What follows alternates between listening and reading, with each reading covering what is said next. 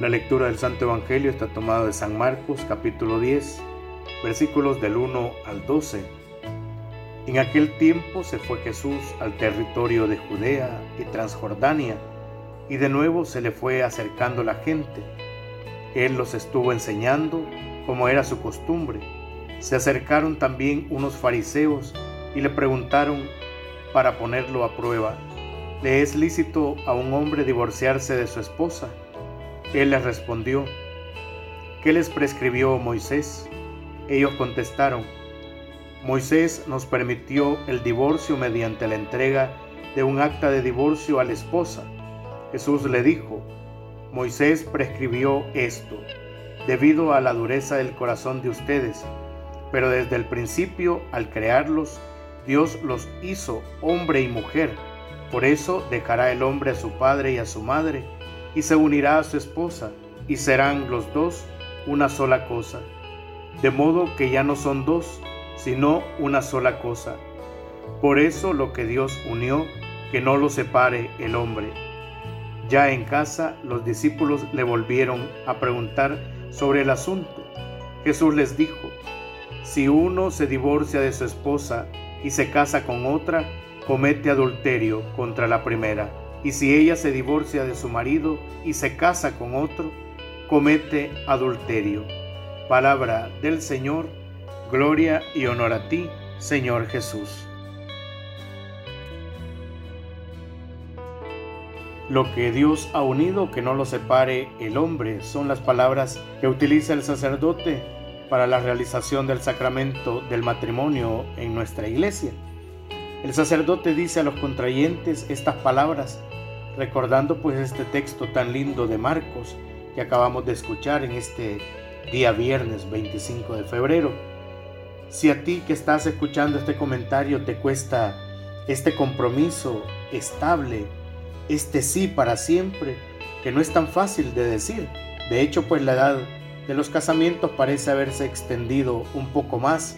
Antes la gente se casaba un poco más joven Ahora como que esperan un poco los 30 años y quizás un poco más para dar este gran paso y algunos pues siguen solamente acompañados sin casarse, esperando encontrarle ese gusto al matrimonio. ¿Qué es lo que pasa? ¿Por qué cuesta tanto este compromiso permanente que nos habla hoy el Evangelio? Uno recibe un llamado a la vocación del matrimonio, a compartir juntos para siempre la vida con otra persona y es ese el camino juntos de la santidad.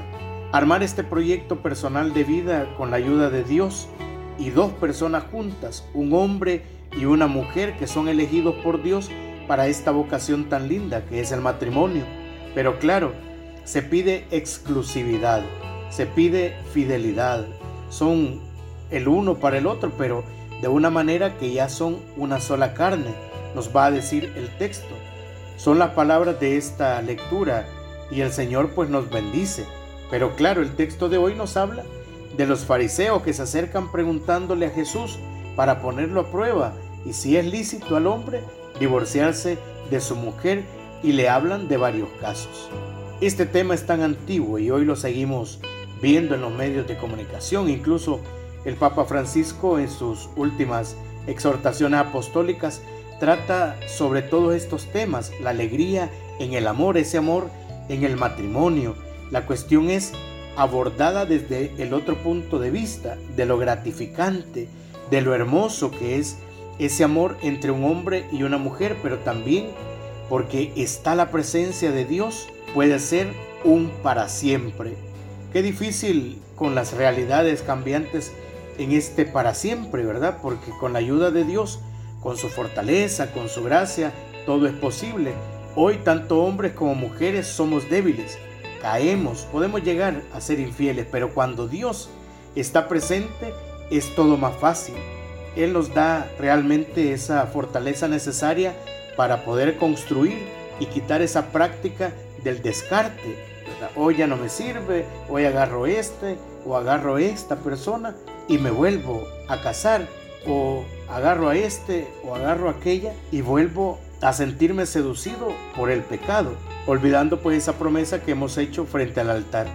La respuesta de Jesús es clara, hermanos. En el principio no era así. Ese no era el plan de Dios, que la gente se divorcie, se separe. Al contrario, busca que nos llevemos bien, que haya unidad. Y el texto nos lo dice, que no era eso lo que estaba planeado, pero que Moisés, viendo que su corazón estaba endurecido, tuvo que dar esa opción.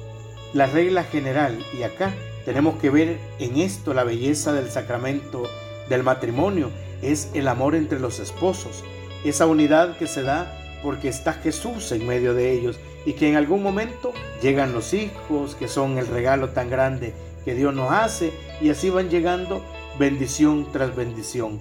Pidamos entonces al Señor poder rezar juntos como esposos por los matrimonios que están en conflicto, juntos por esta decisión valiente de decir sí de a dos, ¿verdad? En este camino de santidad tan lindo que Dios nos regala y que con la presencia del Señor en nuestras vidas matrimoniales ya no solo somos uno, ¿verdad? De dos se hace uno, hoy somos tres, ¿verdad? ¿Por qué? Porque tenemos que invitar a Dios a todos los proyectos y a todas las acciones que como familia podemos realizar.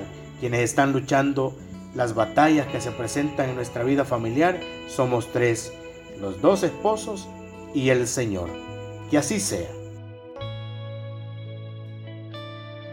Oremos. Señor, tú que eres la fuente del amor y a Él nos llamas, enseña a jóvenes y adultos a crecer en el amor cristiano, que refleja en el matrimonio el de Cristo a su iglesia, a aquellos y a los que llamas a la virginidad por el reino, ayúdales a vivir con gozo la fidelidad de cada día. Amén. En el nombre del Padre, del Hijo y del Espíritu Santo. Amén.